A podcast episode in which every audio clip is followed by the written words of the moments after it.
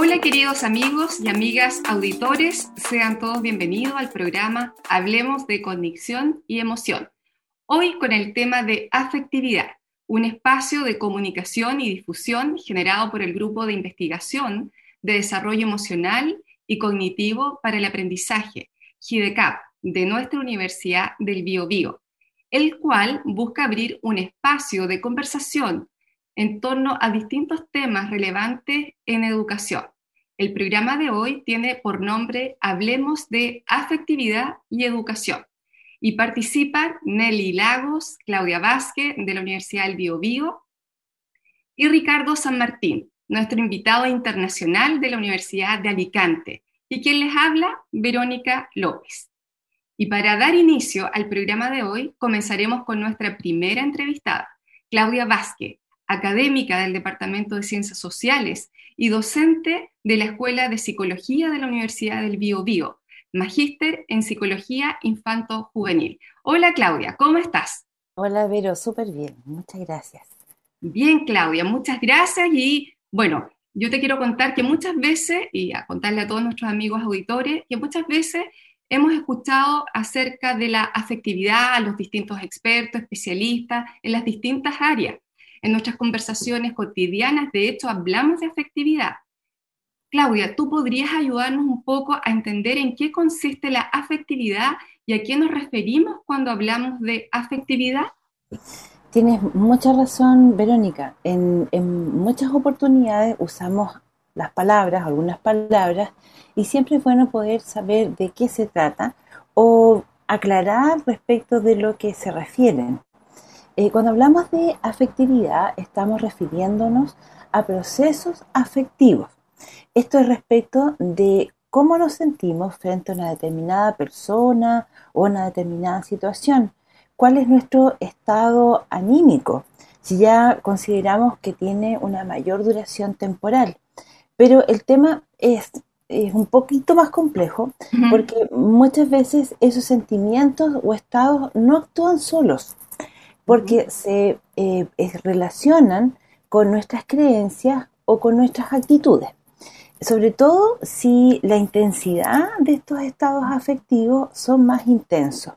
Y es ahí cuando, por ejemplo, pueden eh, incidir en nuestros aprendizajes, pues si nosotros tenemos o experimentamos una respuesta afectiva que se vincule con una emoción, como por ejemplo con el miedo, y, y, aquí eh, ahí el clásico, el miedo a las matemáticas, vamos a tener una base emocional que va a sustentar esta creencia negativa respecto de cuál puede ser mi desempeño en una determinada asignatura. Y una actitud, por supuesto, que también va a ser negativa frente a las tareas que impliquen resolver algún problema que pueda ser con estas características ser un problema matemático. Bien, Claudia, entonces, por lo que tú nos comentas, eh, la afectividad se relaciona con actitudes, las emociones y los estados anímicos. Y entonces yo me pongo a pensar, Claudia, ¿qué pasa en este contexto de pandemia, en la cual realmente ha sido un año de muchas incertidumbres, muchas frustraciones y pareciera que el miedo flota? Eh, y que las personas al respecto eh, poco podemos hacer, eh, simplemente mm. cumplir con las medidas sanitarias o medidas de higiene, autocuidado.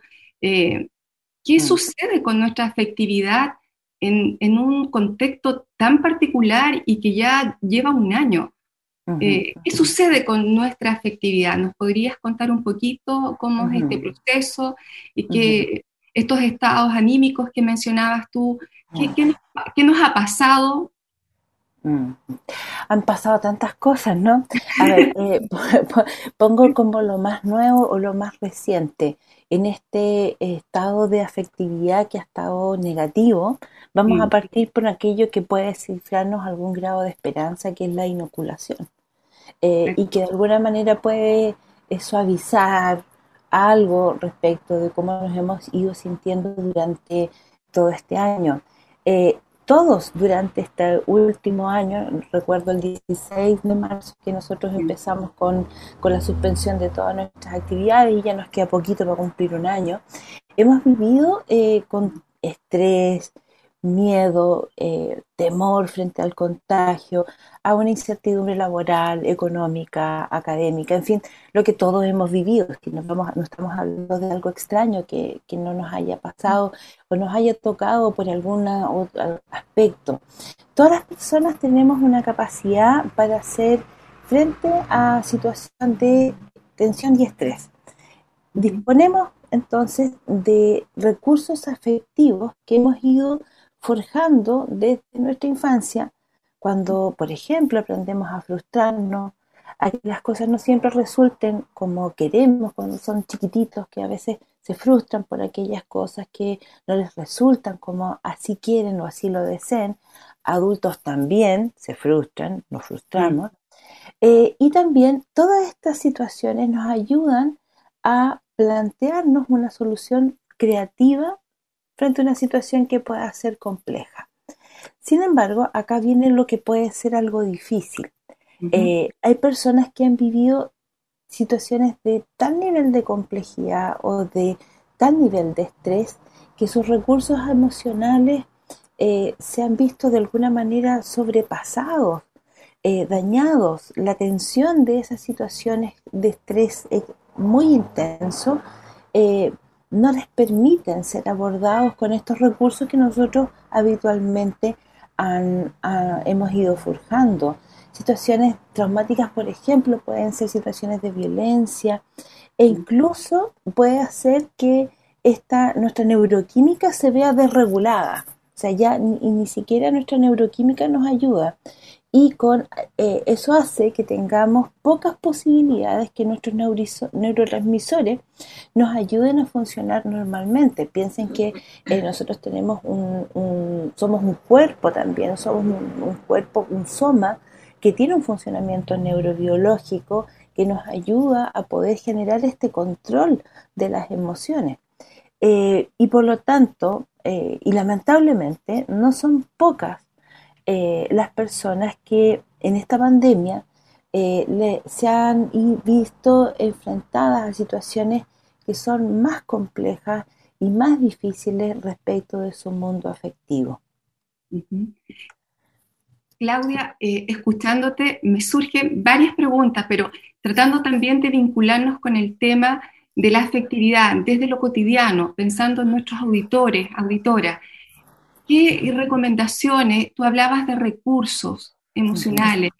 Desde lo cotidiano, ¿cómo, ¿qué le pudieras tú transmitir? ¿Qué, no sé si la palabra es consejo, pero qué recomendaciones? ¿Cómo podemos a lo mejor cuidar eh, a través de qué recursos, desde lo más simple, desde lo más cotidiano, en especial, como decías tú, a todas esas personas que a lo mejor no tienen esos recursos.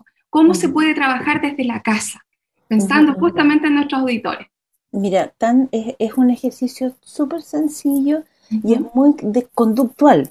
Si nosotros lo quisiéramos poner en, el mundo de las teorías de la psicología, es muy conductual y es como es que nosotros habitualmente debiéramos tener un, como un listado de aquellas situaciones que nos generan una disminución del estrés. ¿Qué es lo que a mí me hace bien? ¿Qué es lo que yo siento que me hace bien? Y ojo, que puede ser desde regar las plantitas a, preparar algo, a escuchar una música. Hay personas que a veces les hace sentir bien tocar una textura. Entonces, nosotros deberíamos tener como nuestro kit de supervivencia emocional en el cual frente a algunas situaciones que son más demandantes, que nosotros notamos que nos sobrecargan emocionalmente, el poder tener algunas ideas que se nos podamos, o algunas acciones que podamos realizar para poder generar una recuperación frente a esta situación de estrés. Eh, y allí que hay algunas personas que podemos meditar, hay algunas otras personas que les hace bien caminar, eh, hay otras personas que bailar les hace estupendo, eh, en fin, podemos, ojo, hay muchas acciones sencillas que requieren de muy poca tecnología, ni, ni, grandes cosas para poder hacerlas y que nos, hagan, nos hacen sentir bien. Dibujar, eh, algunas personas les hace sentir bien, eh, eh, sentir aromas. Piensen que todas estas acciones que yo les estoy contando, estamos comentando, están a la estimulación de nuestros sentidos. Y mm, cuando hemos, hemos visto enfrentados a situaciones de alto nivel de tensión o estrés, necesitamos generar un, un apagar de este sistema que está sobrecargado.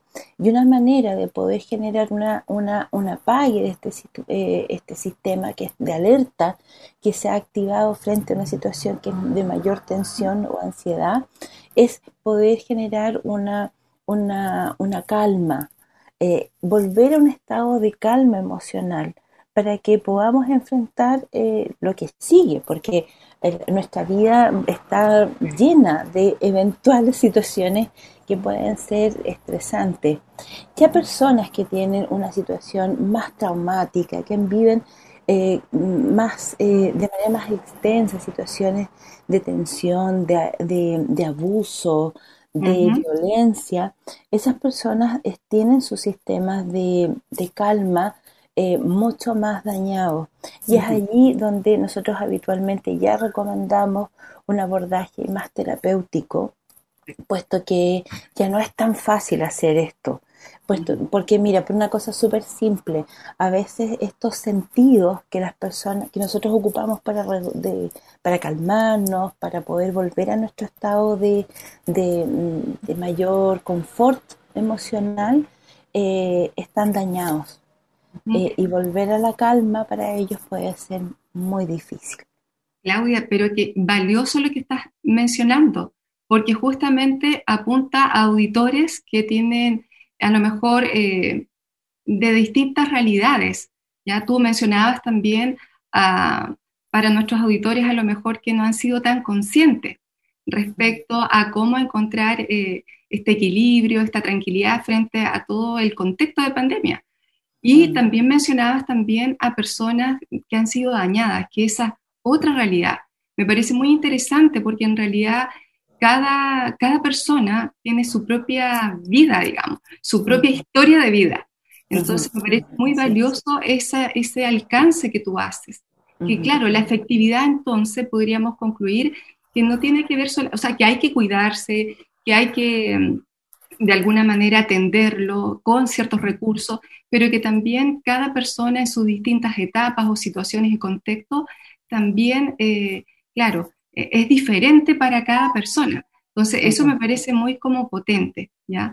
Me gustaría eh, poder, porque si el tiempo pasa volando, eh, que pudieras hacer a lo mejor las últimas recomendaciones desde lo cotidiano, en este contexto también que muchas familias en Chile ya de a poco gradualmente han vuelto a, los colegios, los niños, que también es una situación nueva, nuevamente, ¿cierto?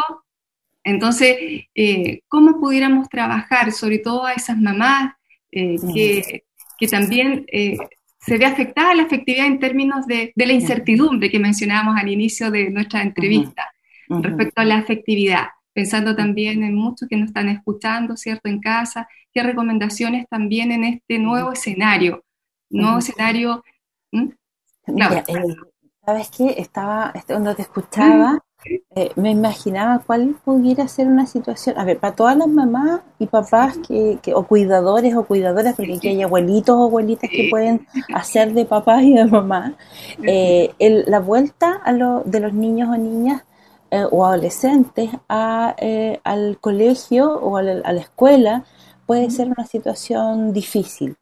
Pero ¿cuál pudiera ser como la más difícil? que yo me imaginaba en esta conversación que estamos teniendo, y son los niños más chiquititos que empiezan por primera vez a su sistema educativo, los que van a kinder o a prekinder o a la sala cuna.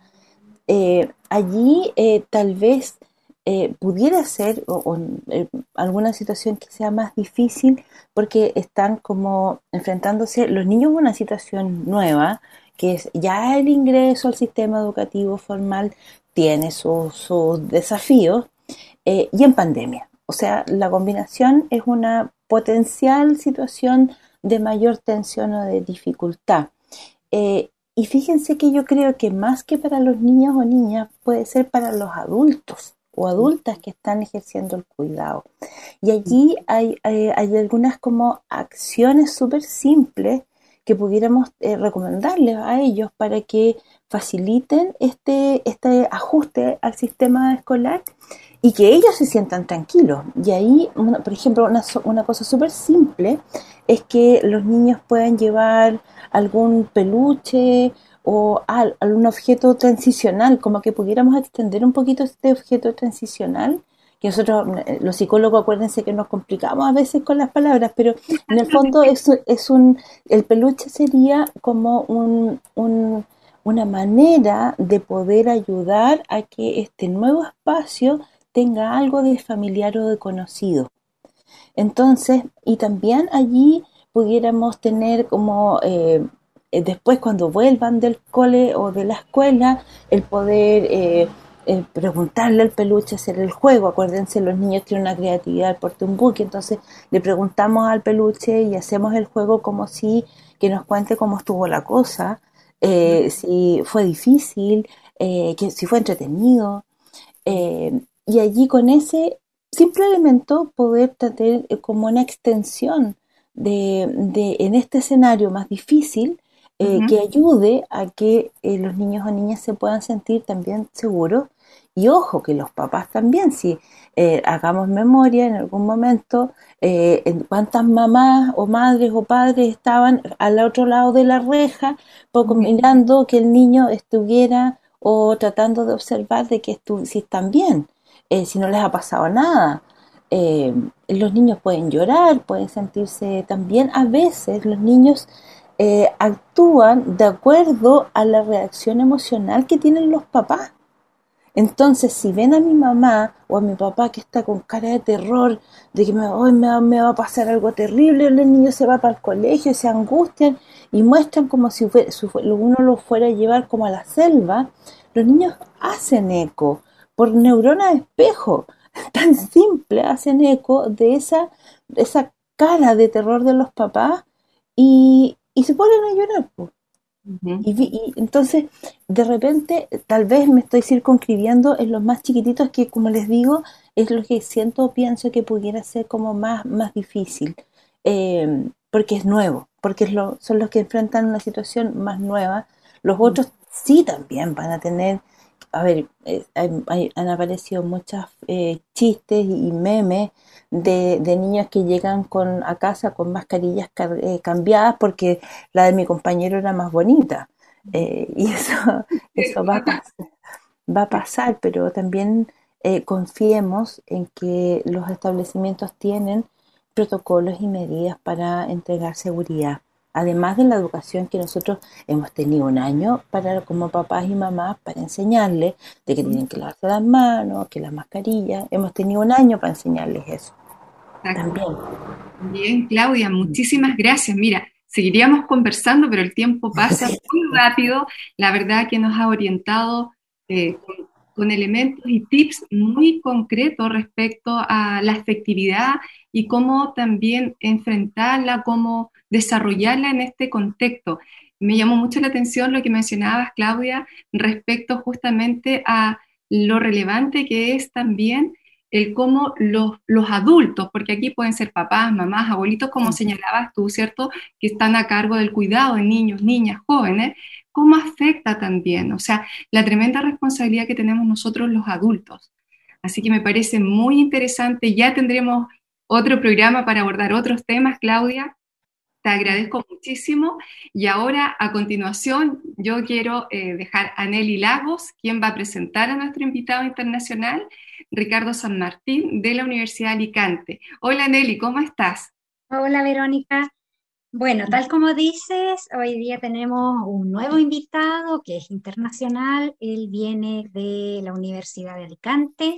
Su nombre es Ricardo San Martín López. Hola Ricardo, ¿qué tal? ¿Cómo estás?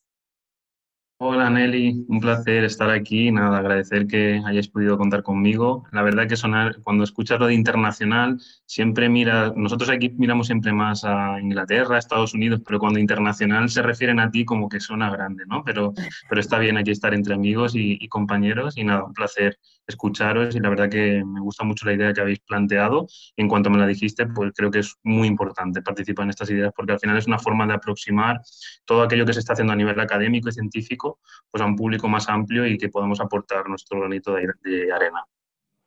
Así es, Ricardo. Ah, para nosotros es un verdadero honor contar contigo y, y, créeme que es grande eso de ser nuestro invitado internacional porque así lo es.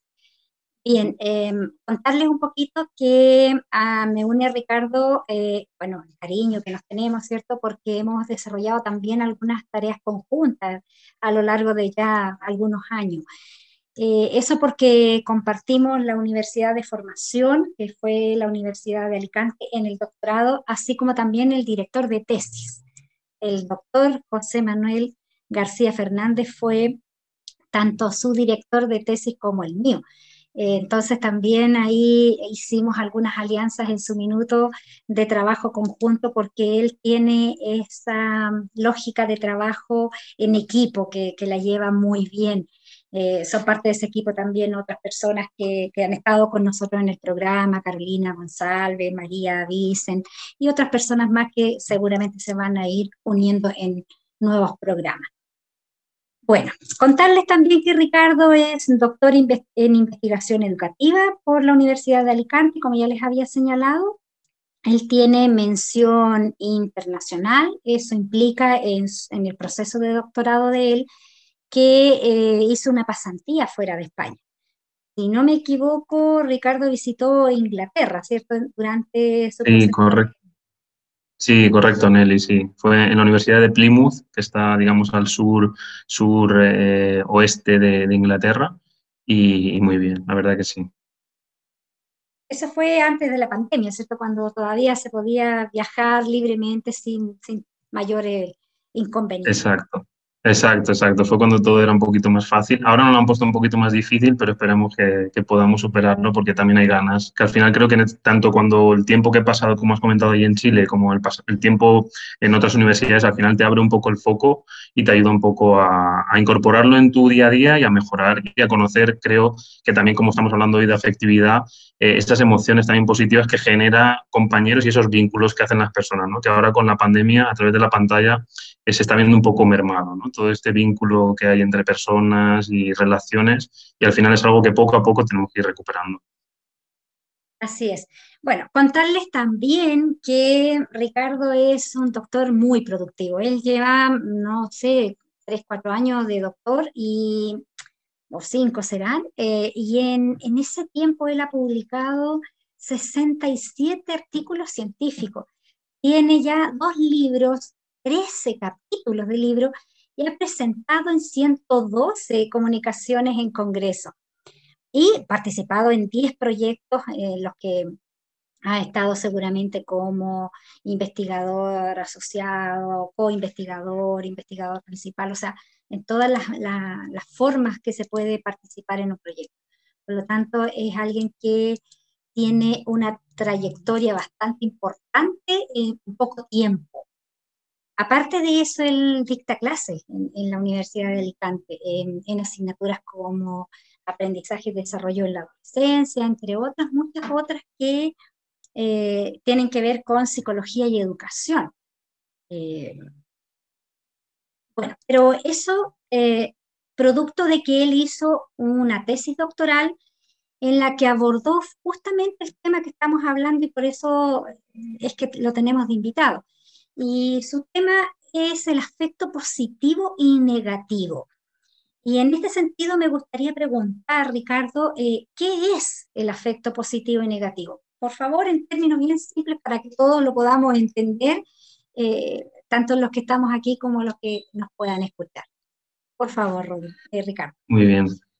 Muchas gracias, Nelly. Pues nada, eh, voy a aportar lo que mi experiencia y lo que sé acerca de este tema, pero también agradecer y, coger algunas de las palabras que ha utilizado Claudia, porque creo que también lo, ha definido bastante bien ¿no? durante su intervención. Pero en este caso, como hemos dicho, vamos a tratar de dividirlo en, este, en afecto positivo y negativo. ¿no?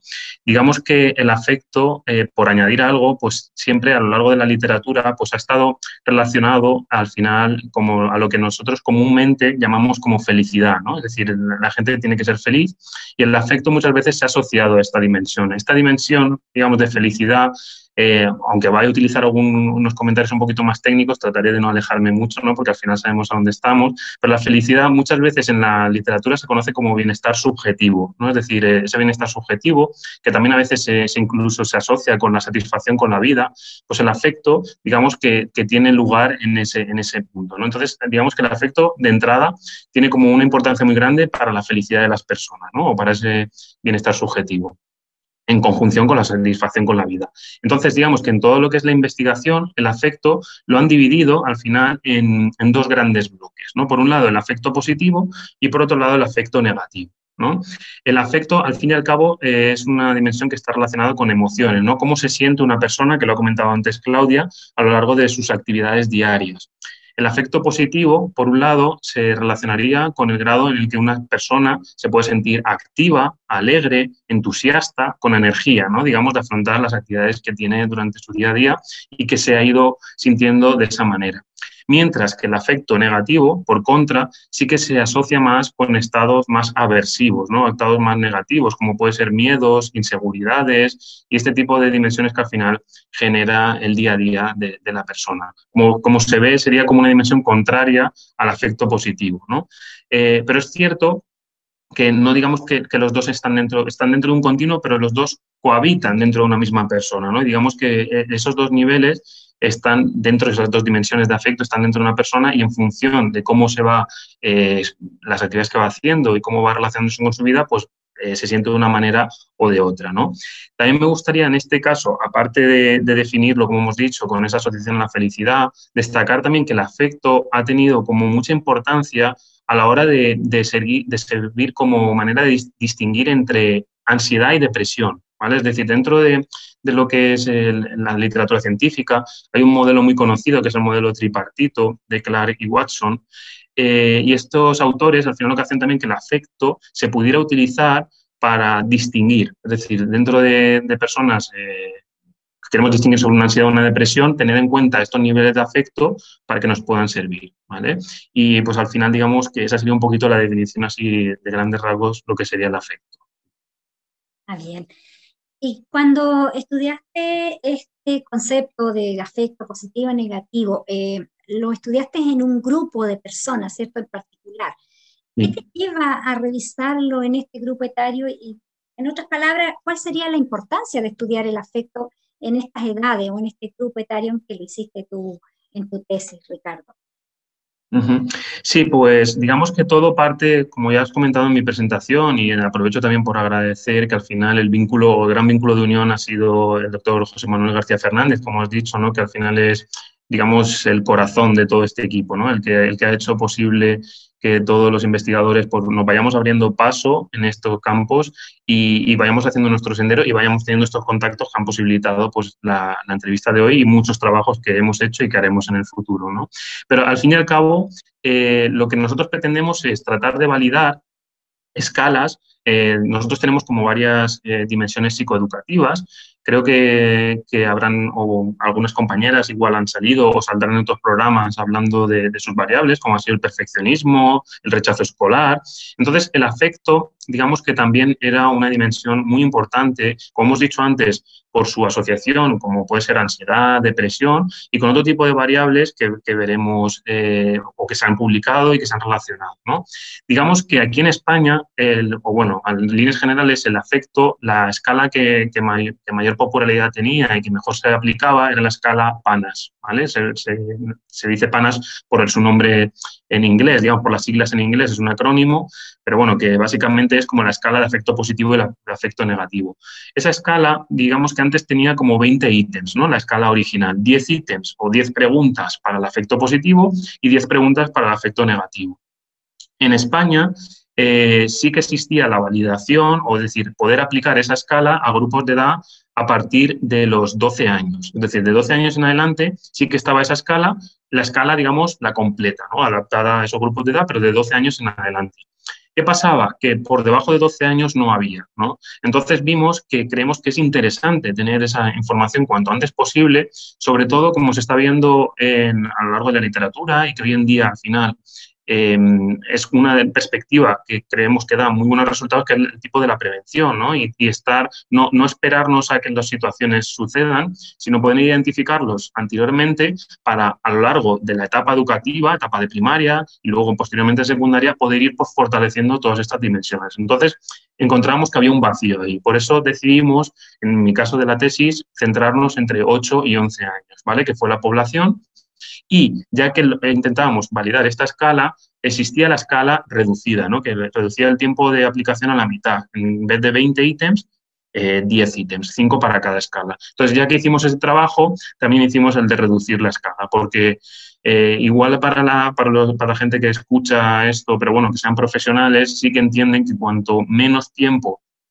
tengas que invertir a la hora de aplicar un cuestionario, mucho mejor, ¿no? Porque como sabemos en nuestra vida, lo único que no podemos controlar y lo único que se nos escapa de nuestro alcance es el tiempo, ¿no? mismo antes lo decía Verónica, que podríamos estar hablando mucho tiempo, pero al final el tiempo es limitado, es el que es, y poder reducir esta escala era algo muy importante. Entonces nos centramos en reducirla aplicarla de 8 a 11 años y sobre todo tener en cuenta esta idea de carácter preventivo. ¿vale? Nosotros nos centramos en ese caso a nivel de España.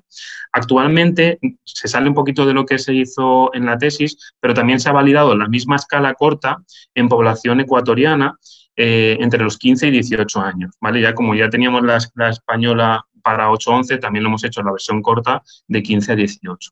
¿vale? Y creo que nos falta todavía la validación chilena. En algún momento saldrá eso, imagino yo. Sí, sí, sí. Bien, eh, qué bueno Ricardo y qué interesante porque en realidad eh, creo que todo lo que tenga que ver con lo educativo cobra mayor importancia hoy en día, eh, sobre todo en eso de, digamos, ayudar o fomentar en los niños sus procesos afectivos, desde pequeños, porque así también se pueden a lo mejor evitar o minimizar algunos problemas que se puedan presentar después. Eh, eh, así en todas las variables que son educativas importa mucho, ¿cierto?, partir en edades tempranas. Bien, em, tú decías en tu relato que habías relacionado este afecto positivo con otras variables psicoeducativas, ¿cierto? Em, ¿Cuáles fueron esas esas variables psicoeducativas que consideraste tú y a qué resultados llegaste con esas variables con las que asociaste el, afecto positivo y negativo. Sí, pues al final, como, como, hemos dicho, la importancia del afecto positivo y negativo, eh, sobre todo es su relación con otras variables, ¿no? y, al identificarlo, ver eh, si determinadas puntuaciones en afecto positivo o en afecto negativo pueden servirnos como síntoma de alerta ¿no? o, síntoma de que debemos mejorar esta situación para, como has comentado, que el individuo pueda tener un desarrollo más pleno. ¿no? Al fin y al cabo, día a día eh, desde niños ya nos encontramos inmersos en esta sociedad y como comentaba antes Claudia, em, las emociones es que es algo básico para afrontar tu día a día y en esta época de pandemia se está viendo que cada vez más, ¿no? Eh, al final es algo que debemos tratar de, cuidar y mejorar. Por tanto, nosotros lo hemos asociado con varias variables. Eh, antes de hablar de las variables, sí que comentar que dentro de nuestras investigaciones hemos hecho algo que dentro de la literatura del afecto se está haciendo últimamente, que es elaborar como perfiles afectivos. Es decir, como hemos dicho antes, el afecto positivo y negativo están dentro de la, persona. Entonces, eh, en lugar de verlos de manera independiente, sería elaborar perfiles de cómo dentro de esa persona los niveles de afecto están presentes, pero teniendo en cuenta tanto los de afecto positivo como los de afecto negativo. Entonces, eh, viendo esos perfiles, se han podido identificar como cuatro grandes perfiles que, que dentro de las investigaciones que hemos hecho están reflejados y dentro de la literatura se ven eh, soportados por, los resultados. Estos perfiles serían el perfil autorrealizado, es decir, aquellas personas que tienen altos niveles de afecto positivo y bajos niveles de afecto negativo, ¿vale? Que luego veremos que este perfil es el que se suele asociar más con dimensiones que son más adaptativas, ¿no? con dimensiones más positivas para el desarrollo emocional de la persona. Luego también tenemos el perfil autodestructivo, que sería todo lo contrario, que sería bajas puntuaciones de afecto positivo y altas puntuaciones de afecto negativo, ¿vale? Con, el, con lo que eso conllevaría. Eh, por otro lado, el perfil afectivo alto, que serían altas puntuaciones en ambas dimensiones, tanto en afecto positivo como en afecto negativo. Y por último, el perfil afectivo bajo, que serían puntuaciones bajas en ambas dimensiones. Entonces, teniendo en cuenta estos perfiles, lo que nosotros hicimos eh, es ver con qué variables se pueden relacionar, ¿no? Para ver si luego es más óptimo potenciar perfiles autorrealizados que perfiles autodestructivos, ¿no? Y evidentemente esas hipótesis se vieron confirmadas, porque al final el perfil eh, autorrealizado que como recuerdo es altas puntuaciones en, en, afecto positivo y bajas en afecto negativo, se ha relacionado con funcionamiento social, se ha relacionado también con optimismo, ¿vale? Se ha relacionado también con, eh, creo que ansiedad, ansiedad, no, ansiedad social no. En este caso, eh, esa sería, optimismo, de nuestro caso, de las investigaciones que hemos hecho, porque también tenemos otras, pero que todavía no se han publicado, pero de las que así tenemos publicadas, sí que se nos ha asociado con optimismo, ¿vale? Y con funcionamiento social, ¿vale? Que al final son dimensiones adaptativas de, de, moverte y que puedes utilizar en tu día a día, ¿no? Mientras que el perfil autodestructivo sí que se ha relacionado más con pesimismo, ¿vale? Incluso con factores de rechazo escolar, que la compañera Carolina ya habló de ellos, pero los tres primeros factores, es cuando un niño rechaza la escuela o bien por, porque le genera una afectividad negativa, es que hay un propio factor eh, de rechazo escolar que conlleva las sensaciones malas que te genera la escuela, ¿no? Igual hay, igual hay otro también, que es miedo por rechazo de tu, o por separación, miedo por separación, o miedo también por ansiedad de tener que ponerte delante del resto y este tipo de dimensiones. Esas dimensiones, evidentemente, se han asociado con perfiles autodestructivos, que son caracterizados por baja puntuación en afecto positivo y en alta en afecto negativo. Por tanto, y también en ansiedad social. Por tanto, se ve eh, por, las variables que estamos estudiando, que como he dicho al principio, el perfil autorrealizado sería más interesante, sería un perfil que se asocia más a dimensiones adaptativas que pueden venir bien para el bienestar de la persona y para su desarrollo, mientras que el perfil autodestructivo, caracterizado por bajo afecto positivo y alto negativo, eh, estaría más asociado con dimensiones a evitar. ¿no? Y este tipo de perfil habría que identificarlo y tratar de cómo poder intervenir. Gracias, Ricardo. Eh, y aprovechando esta instancia y con la idea también de lo psicoeducativo o de lo educativo en términos más gruesos, eh, ¿cómo podríamos hacer para fortalecer eh, en nosotros o en las personas que tienen estos perfiles afectivos más desadaptativos, como le has llamado tú? porque en realidad hace falta buscar alternativas para ir mejorando, ¿cierto? Tanto en nosotros como en nuestros niños, en general, eh, ese efecto para que se vaya convirtiendo en un perfil de, de alguna manera más positivo. Eh, nada, te digo, ¿cómo se podría fortalecer? Pues em, básicamente, a la hora de fortalecer esto, este nivel de afecto positivo, en este perfil autorrealizado, como decíamos, al final tenemos que ir encaminados a realizar prácticas que aumenten, por un lado, los niveles de afecto positivo y tratar de reducir al máximo los niveles de afecto negativo. ¿no? Todo el tipo de prácticas que ha comentado Claudia a nivel concreto se podrían utilizar, ¿no? como ha dicho, del día a día. Evidentemente, habría muchas más cosas, pero centrándonos en, el, contexto educativo, me gustaría destacar, eh, por un lado, digamos que como vamos a destacar el nuestro, vamos a destacar primero uno de, otras personas que digamos que son también conocidos y son eminencias en esto y luego destacaré también algo, ya que hemos venido aquí, pues algún tipo de trabajo que nosotros estamos haciendo y que también da fruto de estas relaciones, como hemos dicho, tanto de Chile con, con la Universidad de Alicante en este caso. Por un lado, podría ser el programa Fortius, no sé si lo conocéis, de Méndez y colaboradores. Es un programa que al final puede ayudar mucho a desarrollar dimensiones que al final están relacionadas, como hemos dicho, con la mejora o, aumentar el afecto positivo y, disminuir ese afecto negativo. ¿no? Entonces, ese tipo de actividades que se pueden realizar podrían ayudar a desarrollar. Y a la par, o similar, evidentemente no, con, no, podría tener la, trayectoria que tiene el programa Fortius, pero también nosotros elaboramos eh, con Nelly y otros compañeros, el programa GBI, que era la Guía para el Bienestar Interno, que al final creemos que también está como muy adaptada para, para estas edades, con, una serie de libros e ilustraciones muy adecuadas. Y este tipo de programas yo creo que ayuda mucho ¿no? a, trabajar lo que es la dimensión emo emocional, a tratar de, posibilitar estos pensamientos más positivos, que te generen unas emociones eh, más adecuadas y que al fin y al cabo te ayude un poco a, a desarrollar toda esta, toda esta dimensión. Por tanto, creo que basándonos en actividades de estos dos programas, podrías ayudar a, mejorar esto. Aparte, también hay otro tipo de actividades como pueden ser la reestructuración cognitiva, mindfulness, que últimamente al final evidentemente le cambian el nombre, ¿no? Ahora está muy de moda lo que es el mindfulness, pero actividades de mindfulness, de concentración, de meditación, como había comentado antes Claudia, todo eso puede ayudar,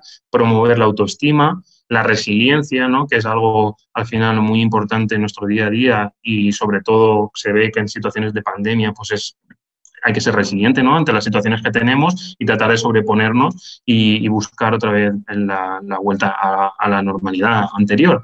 Y también incluso actividades de control atencional, ¿no? pero al fin, al fin y al cabo es eh, ser consciente de, que estas dimensiones emocionales forman parte o tiene un papel muy importante dentro de la persona, como hemos dicho, forma parte de su felicidad, de su bienestar subjetivo, y yo creo que cada vez más se hace, pero que las escuelas tienen que estar más centrados, escuelas y profesionales, más centrados en ellas y sobre todo dar recursos, como, como has comentado, Nelly, ¿no? Desde pequeñitos, por eso nos, nos, nos interesamos mucho en ello, ¿no? Porque si es algo que tú empieces a aprender desde pequeño y tienes tiempo para poder equivocarte, para poder eh, mejorar, yo creo que al final se integrará de manera adecuada y en el día de mañana, que como estamos viendo, estamos llenos de ansiedades, de depresiones, de estrés, pues nos va a ayudar un poco a controlarnos y yo creo que a desarrollarnos de mejor manera.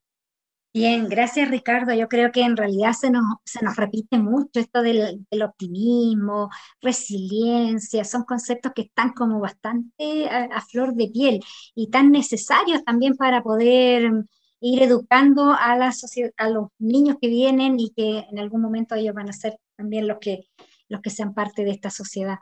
Eh, gracias por el trabajo que has hecho eh, por, y por lo que vas a seguir haciendo, porque no me cabe duda que vas a, a seguir en la tarea eh, tan titánica y tan importante que estás haciendo desde ya hace un tiempo. Gracias, Ricardo, por este momento. Eh, yo ya despido con esto esta intervención que ha hecho eh, a Ricardo y no sin antes agradecerle, ¿cierto?, la participación, la claridad, la disposición, el trabajo que nos ha venido a contar que ha hecho eh, en este tiempo. Eh, devuelvo ahora Nelly, yo... entonces a sí. Verónica. Bueno, eh, Ricardo, ibas a decir algo. Sí, nada, no, era, era repetir que, que, el, que, el, agradecimiento es mutuo, que al final ha sido un placer y que espero que, que este programa siga en, en, más ocasiones y, y, sobre todo estaré dispuesto a volver en el futuro para lo que necesitéis. La verdad que, que es un placer y da gusto trabajar así. Bueno, Verónica, se nos acabó el tiempo. Te, te dejo. Bien, Nelly, muchísimas gracias, muchísimas gracias Ricardo, Claudia, creo que ha sido un programa muy valioso en términos de temas que realmente eh, son transversales y que nos afectan desde lo cotidiano, o sea, en los hogares, los trabajos, y son temas de fondo. Yo creo que ha sido realmente, yo he estado fascinada en este programa, eh, uno siempre aprende y yo quiero destacar eso. Así que muchísimas gracias también por eh, toda la dedicación, el tiempo de ustedes. Y bien, yo me toca despedir el programa, eh, hablemos de cognición y emoción, y nos estamos encontrando en una próxima oportunidad. Así que a todos, a todas, hasta pronto. Nos estamos viendo.